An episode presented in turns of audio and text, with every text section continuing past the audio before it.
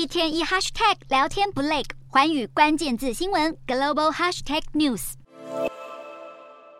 中国警察幽默呼吁民众不要冲动打架，但也点出了国内政审毁三代的争议说法。今年四月，一则浙江大学研究生因为被举报曾经发表辱华言论而被拒绝录取公务员的消息，在中国社群媒体上引起讨论。这名考生的面试和笔试成绩都是第一名。最后却是因为政审，也就是政治审查而被取消录取资格。除了公务员考试之外，事实上，中国在上个世纪五零到七零年代之间，曾经实行严格的政审制度。文革之前报考大学，经常有先看政审结论，后看考试分数的说法。虽然一九七七年中国的高考招生文件当中明确提出家庭政治背景不能再成为录取大学的阻碍，后来在一般的求职或升学当中，政审的影响也逐步淡化。但近年来政审似乎又再度返本还原。二零一八年，重庆日报在报道高考相关新闻时，点出了政审材料是高考录取的重要依据。引起了轩然大波之后，重庆教育考试院紧急澄清，这里的政审指的只是针对考生本人的思想政治品德考核。